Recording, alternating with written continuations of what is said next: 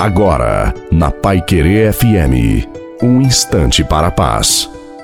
Boa noite a você, boa noite também à sua família. Coloque a água para ser abençoada no final. Já ouvi dizer que a oração é como um grito, um pedido de socorro, de auxílio, mesmo que seja no silêncio, pois Deus vê o coração e não deixa quem ora sem resposta. Se hoje você passa por alguma situação difícil, se está atribulado, angustiado e não sabe a quem recorrer, silencia, ora escuta a voz do Senhor.